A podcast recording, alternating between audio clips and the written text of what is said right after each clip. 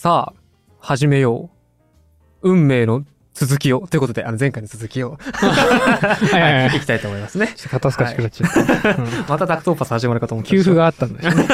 わらび給付。わらび給付がありましたね。はい。はいはい。前回ね、1、2楽章を聞いてきたので、はい今日は3、4楽章と、うん終わりに向かっていこうかなと思うところでございます。はい。前回聞いてない方はね、一度前回を聞いてから、うん戻ってきていただけるといいかなと思いますので、よろしくお願いします。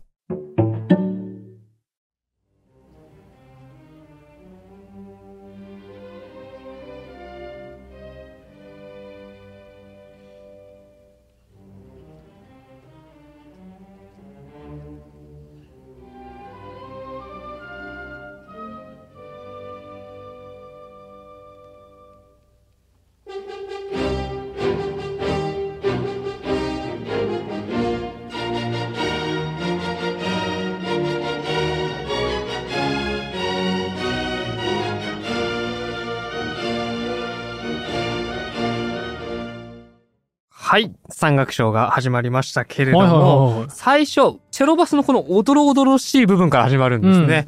そう、あんまりこう、チェロとかコントラバスがメロディーとしてうん頭から活躍するなんていうのは、やはりまだこの時代あんまりなく、チェロとかコントラバスというと、ベース音を弾いている。うん。その上で、バイオリンが華やかに演奏する。なんていうのが、こう、一般的だったわけですけども、チェロバスがのそのそと、こう、下から這い上がってくるような感じでうん始まるんですね。で、あ、この曲は、どんな感じなんだろう若干、こう、暗いというか不安だなーなんて思っていると、またホルンが、パパパパン、パパパパン、運命の動機を鳴らしてくれるわけですね。来てますよ、と。ここにいるわけですよ、また。はいはいはいはい。いるんですよ。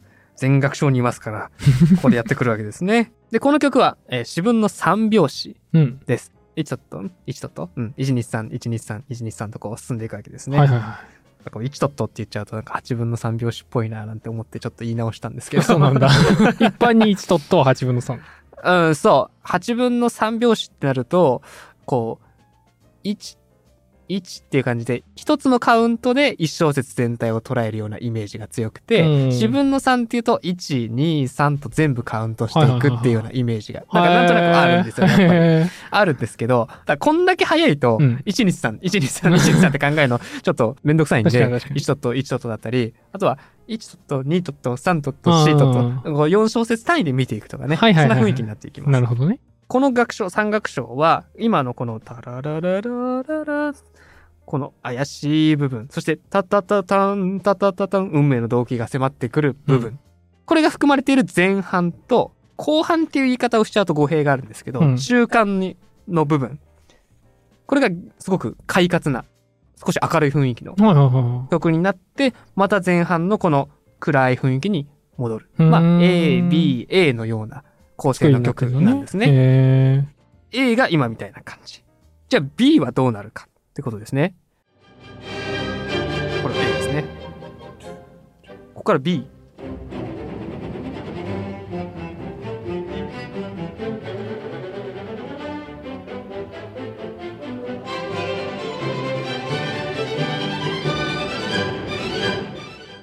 ーすごい。すごいなんか雰囲気変わったでしょ？まねうんなんか目まぐるしさを。もう何倍もしたような感じがしたんですけど、面白い。楽譜で言うとですね、ここで一旦はいはいは切れます。切れますねちゃっちゃっちゃん、ちゃん、ちゃん。A が終わい。うんで、B に入っていくんですけれども、ここから、じゃん、じゃかちゃちゃかちゃちゃかちゃちゃかちゃちゃん、ちゃっちゃっちゃっちゃ。明らかに雰囲気が変わるんですうん、ね変。わりましたね。うん。この、ちゃんちゃかたたかたたかたたかたたん、たったったったっていうこの旋律が、チェロバスがやりました。そうすると、遅れてビオラが入ってきます。ん。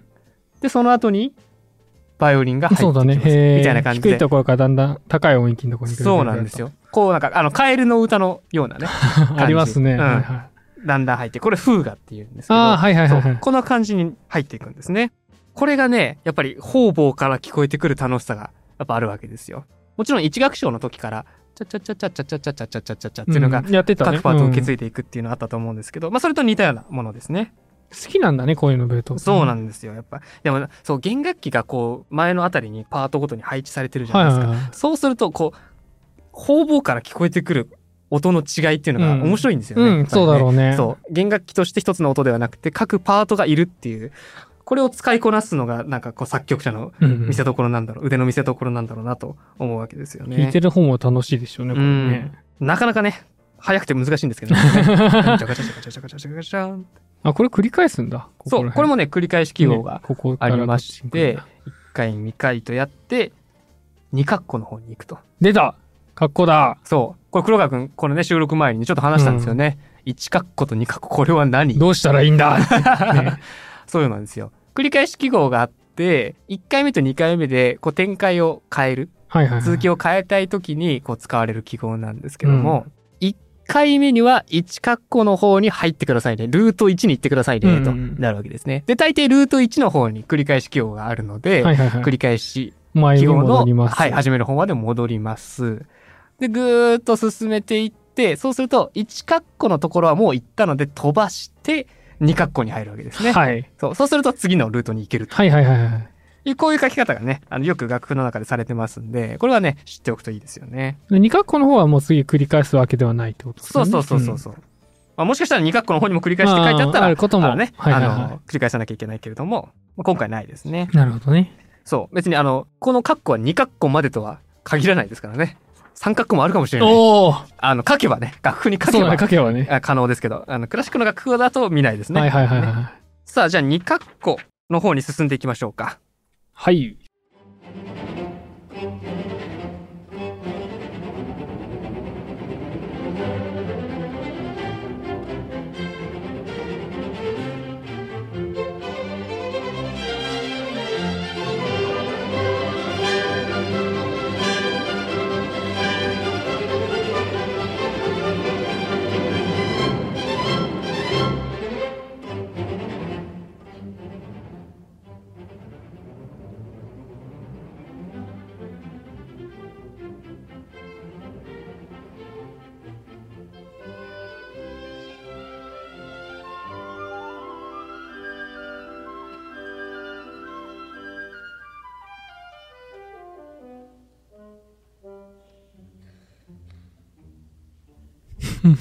面白い。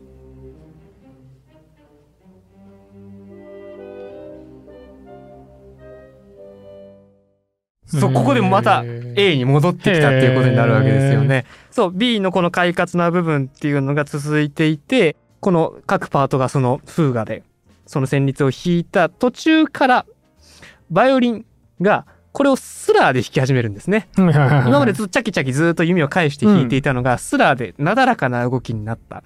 うん、あんまり音一つ一粒がこう目立たなくなった。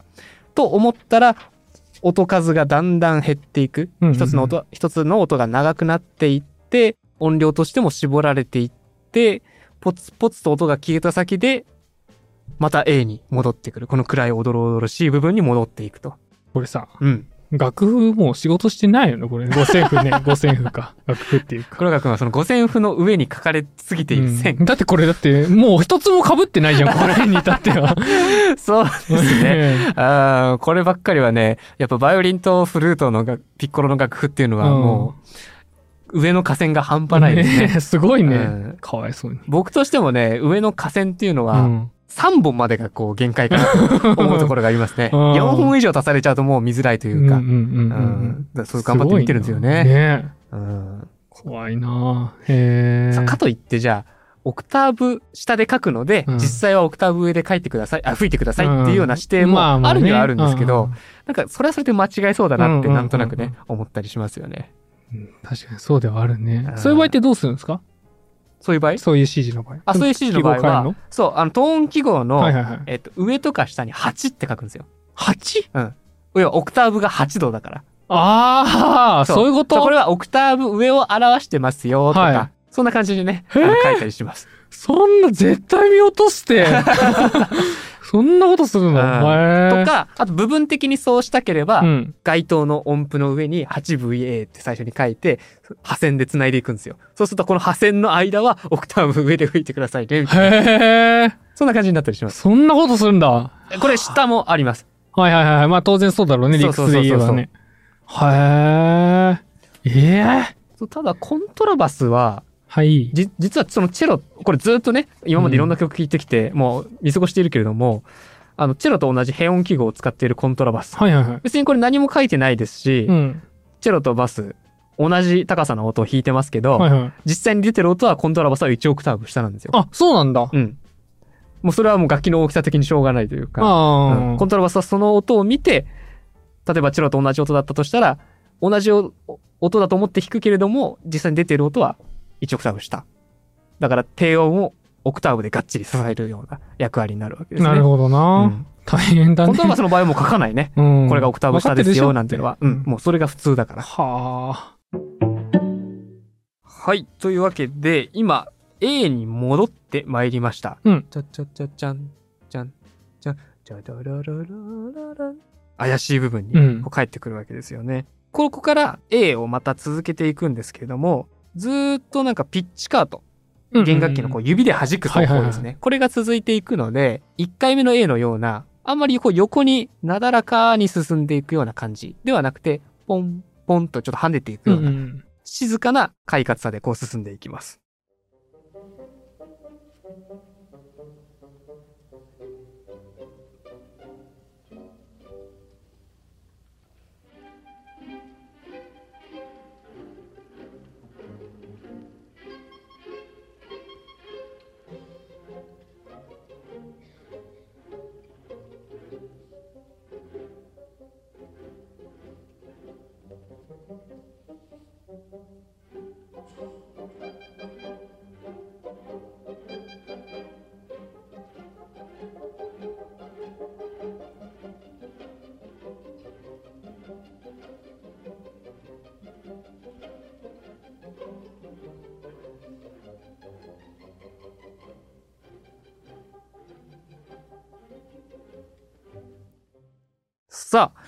ここまでずーっとピッチカートが続いて、A を終えて、いよいよ三楽章終わりの部分に入っていこうか、というところになっていくわけですね。ほんと全然雰囲気違いましたそう、全然違うよね。うん。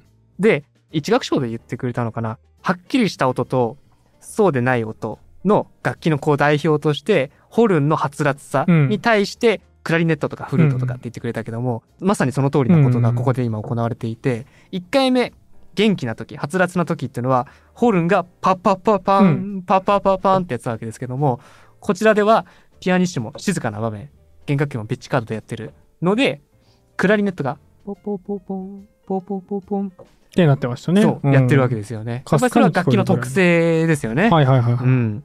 黒川君もなんとなくそこら辺、ちょっと分かってきたなっていう感じがありますよね。この楽器はこういうイメージだっていうのがやっぱありますよね。うんうんそうね、ありますあります。うん。音色、うん、音色ってね、結構ずいぶん昔にやりましたけども、ううん。ん。それを思わせるのがありますね。さあ、ここから、えー、三楽章終わりの部分に入っていきたいなとはい思うわけなんですけれども、さあ、ここでずーっと、タッタッタッタン、タッタッタッタン、運命の動機が聞こえていて、ここから伸ばしの音に入っていくわけなんですが、そこでも、今度ティンパニが、ドトトトン、ドトトトンとあこいつティンパニーかはい、叩いてるわけですね。で、そのティンパニの運命の動機が、どんどんどんどん今度埋まっていきまして、四分音符の連打に変わります。ずーっとずーっとずーっとずーっと叩いていきます。食べれる。さらに細かくなります。これ細かいんだ。そうです。倍の細かさになって、ダカダカダカダカダカと入っていって、4楽章にそのまま突っ込んでいきます。ちょあ、え、シームレスなんですね、ここは。はいちょっとその様子を聞いていきたいと思います。い。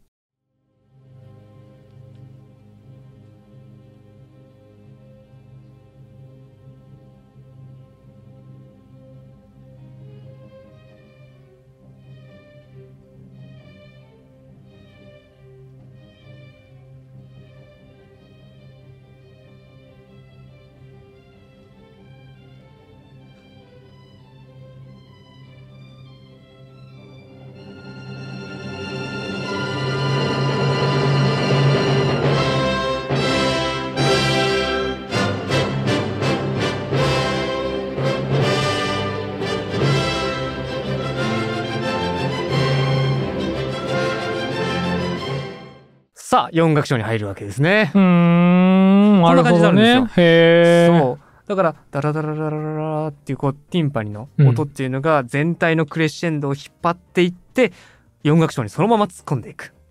この楽章と楽章の切れ目なく進んでいくことを、楽譜の指示でアタッカああ、とアタッカー書いてあります聞いたことある。はいへえ。これあの、そのまま突っ込んでいくことの指示ですね。へえ。楽譜上もなんかこういう風に。あ、そうそうそうそう。ねしてっかりとした区切れではなくてね、もう一続きのようになってますよね。はいはいはい。これがここまでなんだね。そうそうそうそう、ねこの交響曲の楽章をアタッカにする。うんこれっていうのは、ベートーベンの時代を考えて、それより前、まあ、うんモーツァルトとかハイドンとかと比べて考えてみると、やっぱり弾かないっていうかないですよねう。ーんアタッカっていう指示があること。はいはいはいはい。あの、3楽章から4楽章の間を、あんまり間空けずにやりましょうっていう、こちら側のこう、試みはあるんですけど、うん楽譜の指示としてアタッカー、完全に切れ目なくいくっていうのは、あーないんじゃないかなと思いますね。他の交響曲じゃなければアタッカーって指示は存在してたの、してた、してた。ああ、そうなんだ。そう。えっ、とね、ハイドンのピアノトリオの二十何番かにうんあったはずなんですよ。へそう、アタッーカーっていう指示は。はいはいはいはいだからそれ、指示自体はあるんですけど、あそうなんだ交響曲でそれをやっ、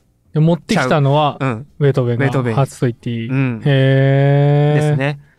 で、えっと、この運命という曲は、えっと、以前ですね、このラジオで幻想合唱曲っていうのを取り上げたの覚えてます、やりましたね。ベートーベンのマイナー中のマイナーな曲っていう。いい回でしたよ、あれは。はいね。あれもなんかいい曲でいい回だったんですけど、あれが初演されたのと同じ回に、この幻想合唱曲だったり、運命5番だったり、うんそして田園6番も同時に初演されたわけなんですけども、同じ時期に作られたこの田園も、やっぱりアタッカーを含んでいる。へえ。じゃあ、同じ時期にいろんな試みしてみたんだね。そうそうそうそう。その時期に、こう、いろいろやってやろうっていう、うんその気概が感じられる演奏会なんですよへえ。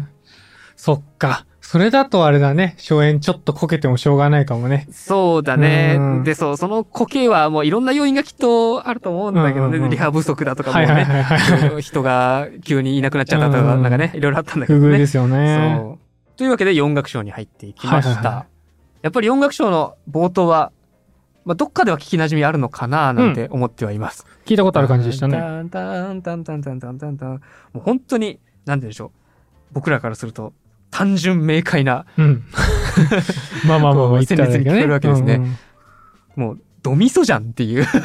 ドミソファミレドレドみたいな。もああ。うドミ、もう骨格がドミソだなっていう。骨格がどうですわかりやすいわかりやすコードです。いっていうね。ううんん。メロディーだ和なと思う。で、この分かりやすさっていうのが、やっぱり今までいろいろ経ての運命に打ち勝っていく様はあはあはの現れなんじゃないのかなあ。と。思うわけですね。というと？三楽章なんか、もう、最初意味わかんなかったですよ。うん。正直。うんあんなおどろおどろしい感じから始めて、表紙もなんかちょっと取りづらいみたいな、取りづらかったそんな感じなんですけど、もうここで単純明快、バーン、バーン、バーン、ストレートにねバーンバーンもうみんなが歌えるような、はいはいはいこんな感じになっていくわけですよ。みんなが歌えるっていうとね、大工もそうだったな、みたいなことを思い出すわけですけども、やっぱりみんなが口ずさみやすい旋律であるからこそみんなに広まる、みんなが共有するべき歓喜の歌になるっていうことなんですけど、この4楽章も、やっぱり2楽章、まあ2楽章はね、ゆったりと気持ちよかったは気持ちよかったけれども、少し複雑だったし、3楽章なんかはよくわかんなかったし、っていうこう、難しいいろいろを乗り越えた先の歓喜というとね、大工と混ざっちゃうけども、うん混ざっちゃうけどねん勝利、はいはいはいはい。喜びみたいなのが、うん素直な気持ちがね、そうそうそうそう。でね、この4楽章がね、しこたま元気が出ます。あ、そううん。ドバドバ。あのーなんて言うんだろうな。この曲、シンフォニーナンバー5、うん in C マイナーって書いてあるんですよ。ってことは、まあ、ドから始まる暗い音階の曲。なんですよねね。そう。そうすると、まあ、1楽章なんかはその通りで、フラットが3つついてる調になるわけですけども、4楽章になると、ドから始まる明るい音階になって、すべての調合が外れるんですね。はい、本当だ、ないね。うん。シェーって書いてある。そう。これまっさらです。はいはいはいシャープもフラットも何もついてない。このまっさら感っう。うん。ていうのが、やっぱりさっき言った素直なはいはいはいはい。喜びなんですよ。よね。なんか小手先でこれまで戦ってきたけど、うんこっから直接音ぶつけてやるぞ、みたいな。だから僕結構この C メジャーだったりうん C マイナーの曲だったりの最後の盛り上がる C メジャー、うんううんん。何も調合のない曲っていうのが結構好きで、うんううんん。本当にあの聞いてて素直に元気になれるいや、んですよ。立て付けとして綺麗だよね。ううんんうん。最後、バーンとぶつけてくるっていうのは。そうそうそうそう。それ聞くだけでもすごいいい曲だなって思うしね。うんそういう構成でありますよっていう話。そうなんです。このやっぱり暗いから明るいに向かっていく様っていうのが、やっぱり今後すべての作曲家がこう意識してというか、手本にはい。していく、もうこの形なんですよね。だからカタルシスあるもんね。そうなんですよそね。れが強いよね。うんそれだけでもうカタルシスを十分与えられるんであれば、取っちゃうよね、その手はね。取っちゃう。やっちゃうんですよ。この4楽章、まあ、さっき聞いた旋律と、もう一つ3連符を使った旋律の大きくその2つから、あのー成り立っています。うんうんうんまあ、これも第一代、第二主題みたいなもんですね。じゃもう一度四楽章の頭から聞いてみようと思います。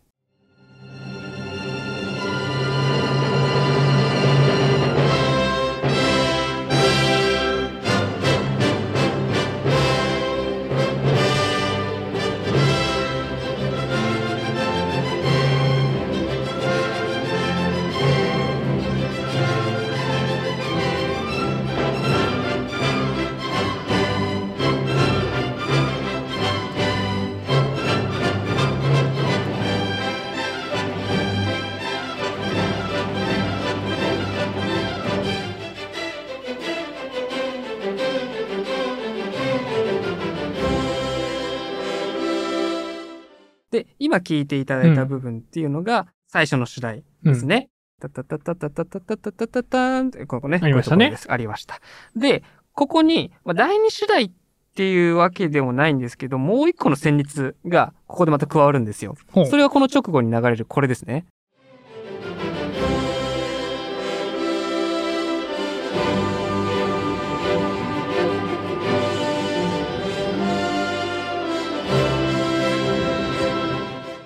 ターン、ターン、ターン、ターン、タターうんン。この旋律。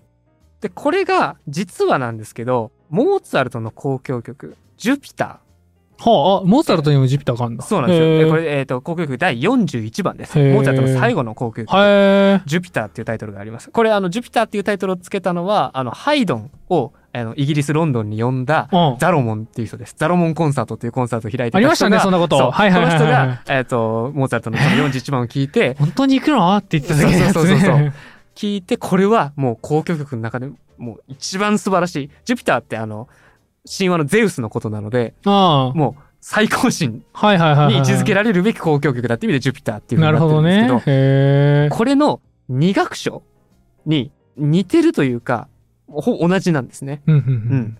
ジュピターの二楽章を引っ張ってきているような。ここでリスペクトが出てくるんですね。そう。だからこれいろろいろ取れるなと思っていて、うん運命っていう曲を考えた時に一楽章の悲劇的な場面から乗り越えていった先の四楽章のこの喜びうん。をジュピター、ゼウスがうん。天から見守ってくれているような感じもある。うんうんうんこう祝福してくれているような感じもあれば、もっと言うと、それすらも超えてやろう。モーツァルト先輩よ。あみたいな風にも取れたりするのかななんて考えて。ねどっちにも考ーえていいと思うんですけど。ここにあの、なんていうのかな。モーツァルトに対するまあ尊敬だったり、ライバル心だったりを。感じられる。本当に聞いてみると、テンポとか。雰囲気は全然違うんだけど、一緒だっていうのはわかるんですよ。へえちょ。っと聞いてみましょう。お、いいですね。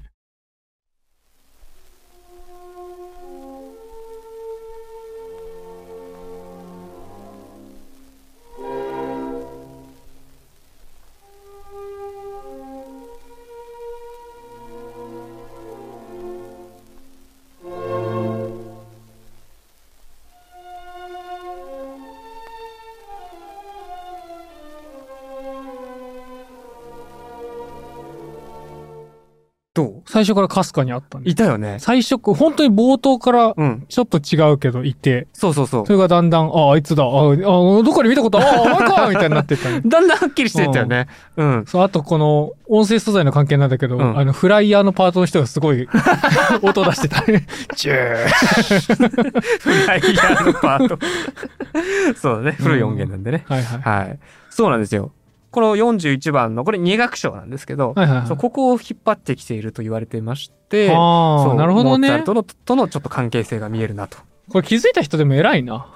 いや、いろいろね、聞いていってようやくね、わかるんですけどね、こういうのは、ね。どっかで聞いたことあるなってなるんだろうな。うんじゃあもう一度、えっ、と、運命に四楽章に帰ってきまして、先ほどのジュピターとのところを聞き比べてみましょう。はい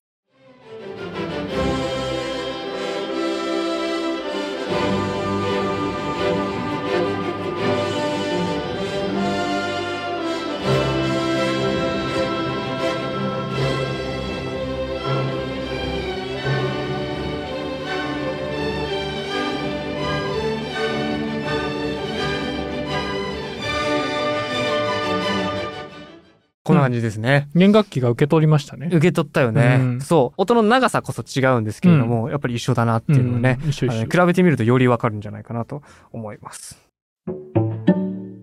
さあ、そしてこの後、3連符のリズムで、タラルラン、タラルラン、タラルランっていうような音形が続いていきます。はいはい。やっぱりここに、あの、運命の動機がいるんだなっていうことはわかるんですけれども、今までと違うところで言うと、今まで運命の動機、タタタターンとか、最初3つの音って同じ音うんだったんですよね。うんそれがずっとこの3連符になることによって、その運命の動機さえも少しもてあそんでいるようなあ感じにもちょっと取れたりして、はいはいはもう勝ちですね。勝ちにいってい。ます。もうね、転がしてんだ。そうです。自分の手のひらの上にあります。なるほど。はい。この3連符の旋律を聞いていきましょう。いい。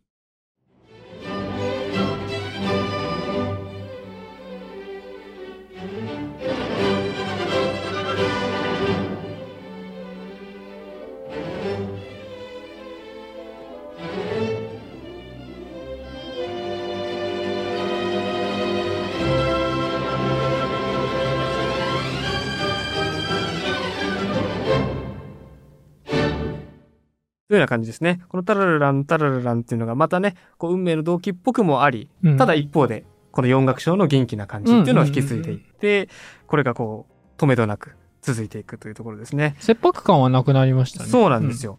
この四楽章の構成として、そう今の部分をやっていきながら、この三連符が、えっ、と、また少し暗い感を見せます。はい。やっぱ曲の展開としてね、うんもう一辺倒にこう、ずっとこう明るい調子でいくわけにはいかないんですけど、そうですね。そう、ちょっとドラマチックにね、行ったりもするんですが、ただ一方で、この三連符の旋律を終えた後に、実はとあるとんでもない仕掛けっていうのをベートーベンが作っていて、ほあの、最初聞くと、は？って思います。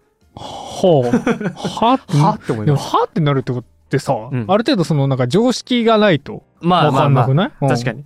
でも、まあ、はとは思わなくとも、あれとは思うかもしれない。なれる？うん。本当に？ちょっとそこを聞いていきたいと思います。まずその3連符の旋律が終わるぐらいかな。じゃあこの辺りから少し聞いていこうと思います。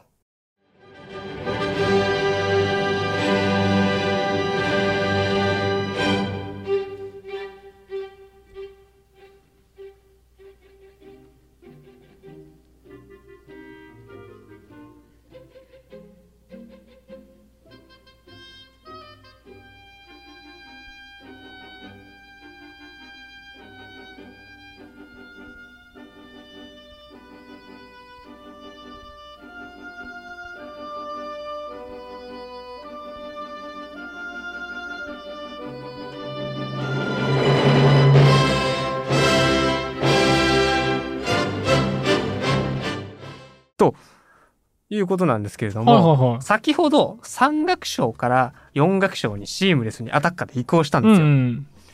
で、4楽章に入ってきて、こういろいろやってきたわけなんですけど、なんかまた3楽章から4楽章への移行を行ったんですよね、今。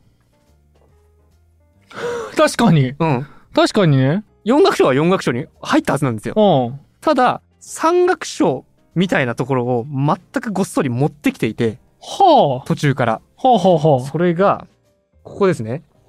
表紙が四分の3拍子。また三楽章と同じ表紙に変わって、ここで三楽章のタッタッタッタン、タッタッタッタン、タッタッタッター、タラッタッタン。これが聞こえてくるんですね。親と、うん。うん。また三楽章やるんかいという感じになるわけですよ。確かになってましたね。へえ。で、それで、ああ、そうなんだって過ごしていると、さっき三楽章から四楽章に移行の時に味わった、あの盛り上がりっていうのをもう一度見せて、また四楽章のボードに戻っていく。へえという。ような作りになっているんですねア。タッカそう、そうなんですよ。まあ、これはね、実際に楽章をまたいでるわけじゃないんで、うん楽譜にアタッカーと書かれることはないですけど、あの、その4楽章の中で3楽章から4楽章へのアタッカー以降っていうのをもう一度再現したと。ー。へえ。いうことになるんですよよ。面白いことしますね。うん。例えば、運命の動機みたいに、うん一パーツとか一つの旋律が他の楽章にも行き渡っている。なんていうことは、うんまあ、あるはあるわけなんですけども。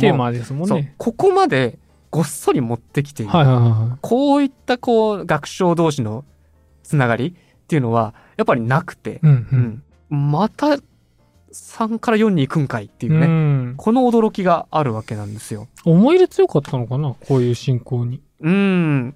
まあ、ちょっと、新しいことやってみたかったっていうのはやっぱりどうしてもあると思うんだけれども、そもそもね、三楽章から四楽章につなげた時点で、どっからが四楽章なんだみたいなね。いはい。確かにそれはそうだね。初見だとね、はいはいはいそうなったりもするわけなんですけど、いよいよわからなくなってくるようなね、ん感じになりますよね。確かに確かに。まち、聞き間違えたかと思うよね。そう。正直、そう、アタッカーのせいでわからなくなるっていうのは、全然あると思ってて、今、うん初めて聞聞いた曲だったとしたらうんうん、プログラムとか見てて、三楽章がなんとかなんとか、四楽章がなんとかなんとかって書いてあって、じゃあ休憩とか書いてあって、自分の気持ちとしては二楽章終わった、間が空いたな、あ、三楽章始まったな、三楽章長いな、あれ拍手終わってるみたいな、あ、四楽章いつ来たみたいな、な。そんな感じになるんだよね。なるよね。うんうん私なんか特にそうだよう。ん。素人だからさ。そうそうそう。これはさらなる混乱を招いただろうなと、うん、すごいだろう うな。ん、いうところなんだよね。それで何を狙いたかったかだよね。これね、そ単純に新しいことやりたいっう。うん。ていうにしては、繰り返すあたり思想を感じるけど。うん、うんそうだね。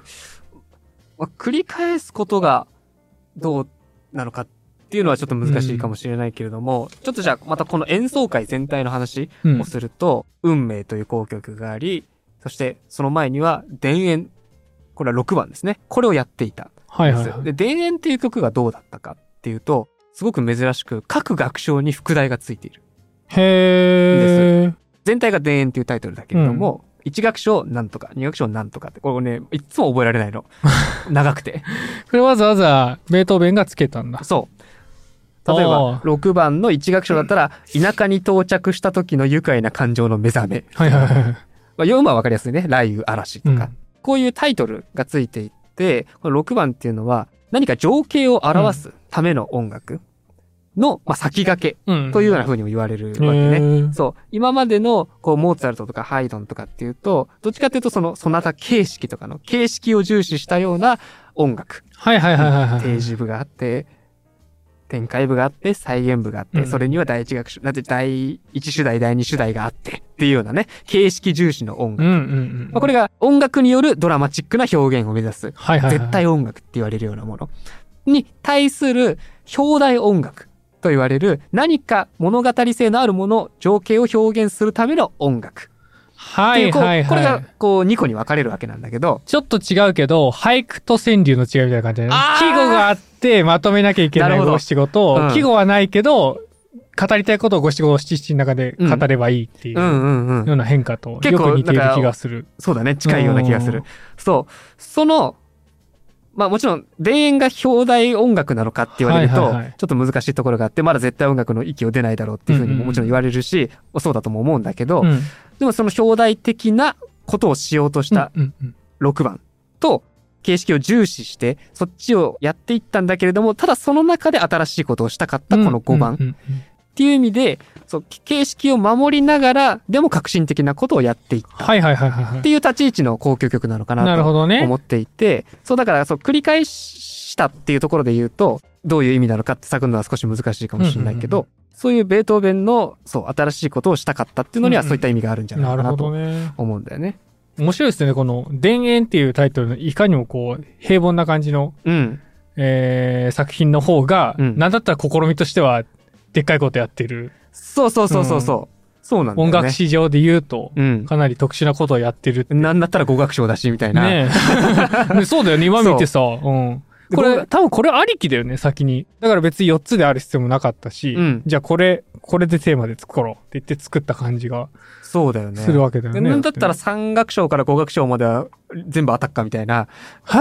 第6番は。どうすんの？みんなトイレ行けないですけど。いけない。まあでもそこね、ね、一個一個長くないからね。はいはいはい大丈夫なんだけど。あそうそうそう。そうこっちの方が新しいんだけど、うん新しいっていうかね、そう、なんか斬新なんだけど。なるほどな。そう、5番は形式を守りつつ、その中で革新的なことをしていった。音楽なのかなというところですね。では、4楽章のいよいよ終わりの方にもう向かっていこうかと思います。はい3楽章からの移行もやったし、いろいろやってきました。もうずーっと元気です、この曲は。はい。はい、ずーっとずーっと元気です。では4楽章もいよいよ終盤です。最後のあたりを聞いていこうと思います。はい。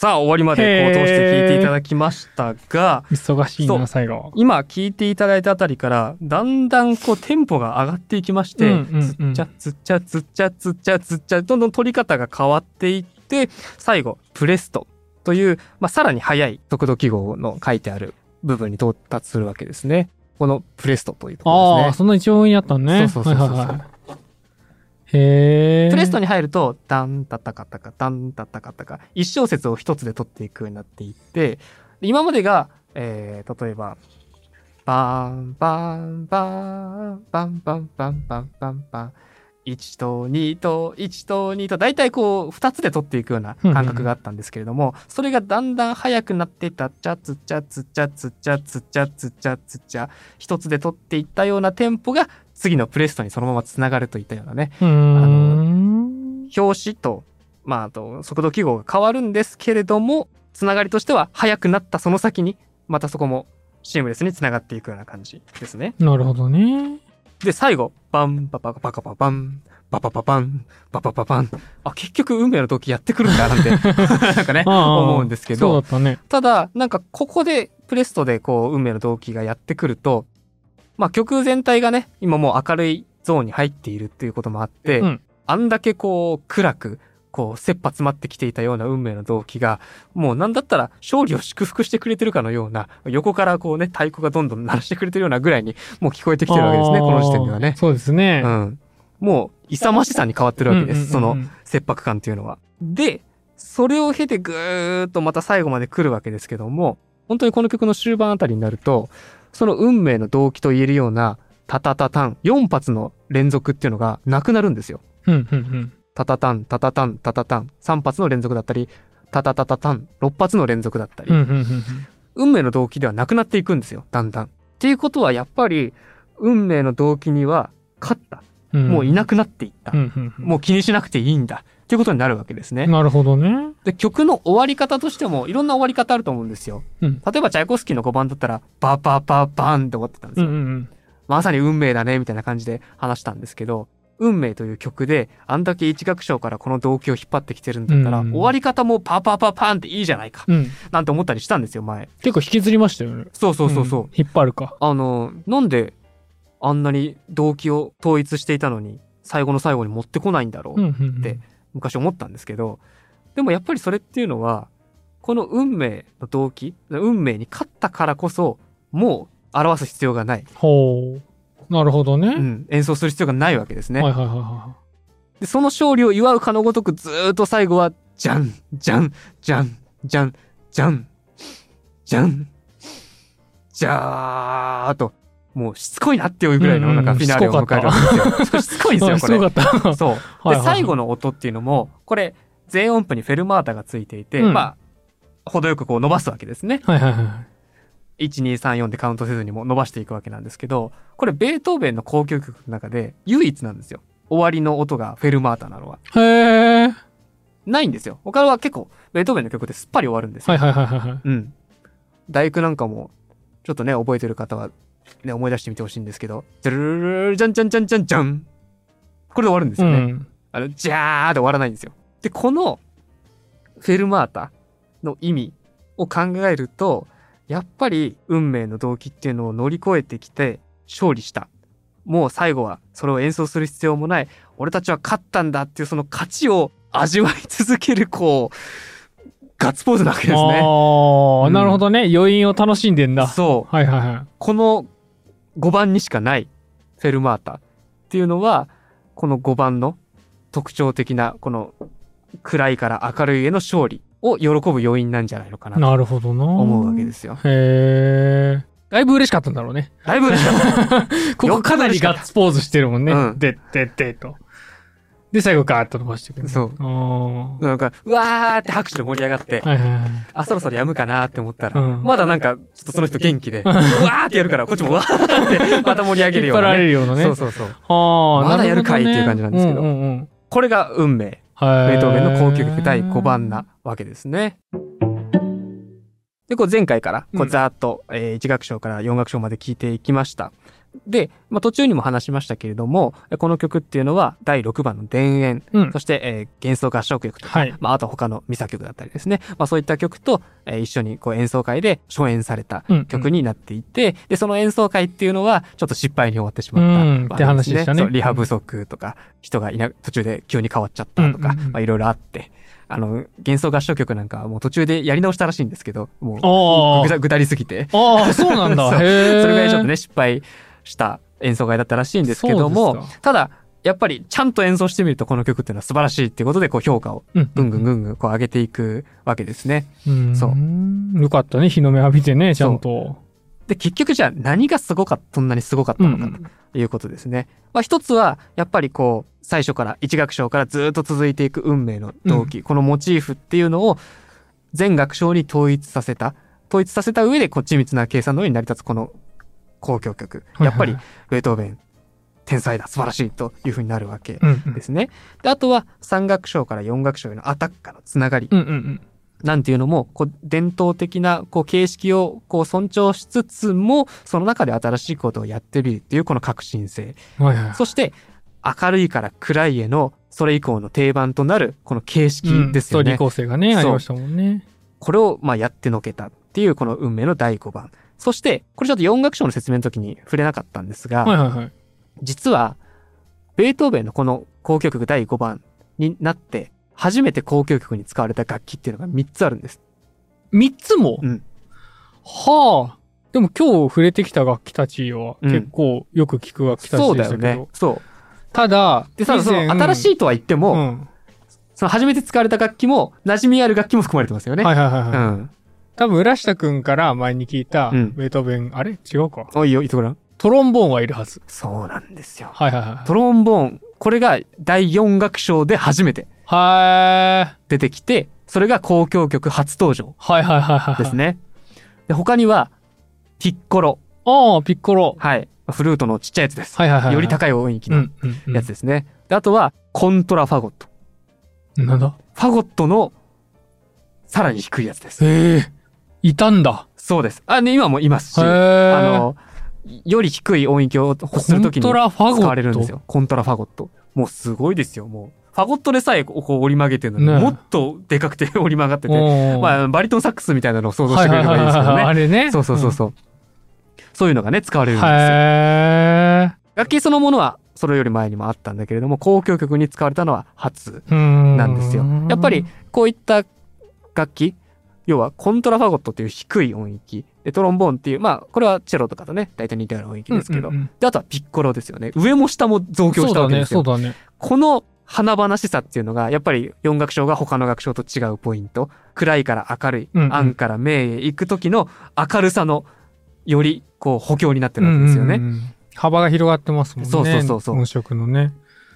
で、そう、中でもトロンボーンっていう楽器ですよね。これが、その、それまで宗教音楽で使われてきたと。浦下くんよく言ってましたねうん。エクアーレって言われるものがあって、トロンボーンで演奏される葬送、葬儀の時のはーい、はいはいはい。曲ですね。これに、使われたりだとか、あとは、えっと、教会の聖歌、うんうん歌の伴奏として使われる。やっぱり、あの、スライドで微妙な音程のうんうん差もつけれるんで、こう、ハーモニー、伴奏として合わせやすい。っていうあの、ところもありましたし、まあ、音とししても力強いってイメージもあるかもしれないけど、うん柔らかい優しい音も出出せるので、トロンボーンっていうのは。まあ、そういう風に、教会の音楽で使われてきた面があるので、クラシックっていう、こう、世俗的な音楽には使われてこなかったはいはいはいは面があるんですけど、ベートーベンはそれを入れて、活躍させてみせたと。い。あれ、楽器の作り自体も他の楽器と全然違いますもんね。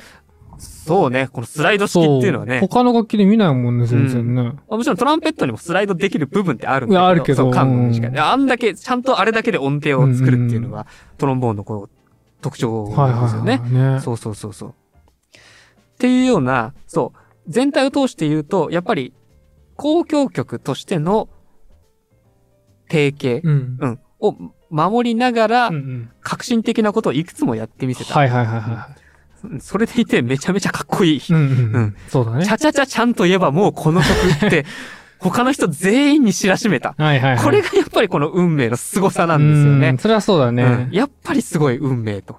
いうことなんですよ。うん。耳に残るもんな。そう入りが。そうなんですよ。もう、文句なしにかっこいいじゃない。うん。つかみはね。そうそうそう。で、それでいて4楽章のあたりも、もう、もう何も考えなくてもいいと。いやー、よくできてますな。喜び、元気を味わってくれというような曲になっていますんで、これがね、ベートーベンの交響曲第5番、運命という曲でしたということでございます。ありがとうございます。さて、今日は運命を聞いていきました。はいはいはい。はい。黒川くんどうでした？四楽章、特に元気でしょ？すごいでしょ、うん知らない側面がやっぱ多かったですね。ううんん。本当に一部しか聞いてなかったんだなって。あの、これまでの 本当にね、氷山の一角っていうと正しくて、本当に先頭のとこだけ端のとこしか聞いてなくくてね。今までの楽曲解説シリーズの中でも、うんとりわけ、あの、あの部分しか聞いたことない。っていうやつだったから、うんなんか一番こう、なんか、巡り巡って出会った、やっと、みたいな気持ちがありますうんね。そうだよね、うんそうそうそう。他の曲ってさ、その1フレーズ有名でももう1フレーズ割と有名だったりするのがああ、ありあますよね。ったりして、どっかで聞いたことあるなっっていうのはあったんだけど、ベートーベン第5に関してはね、うん。うん。本当にあれだけでしたね。もうここだけ。1ページ目よね。1ページ目ですよ。1ページ目だけ。本当ジャケットだけ見た、あのアルバムのジャケットだけ見たことある知ってる知ってるっ状態なんですけど、ね。うん。そう。全部聞いてみると、やっぱりそれ以降の作曲家が手本にした、それほどの素晴らしさっていうのが詰まっていうるん。曲なんですね。ぜひとも皆さん、通しで聞いてみてください。はい。さて、じゃあ、今日は以上にしたいと思います。はい。えー皆さんもね、あの、運命のここが好きっていうポイントあったら、うんコメントなんかに書いてみてください。よろしくお願いします。はい。では本日は以上にしたいと思います。ありがとうございました。ありがとうございました。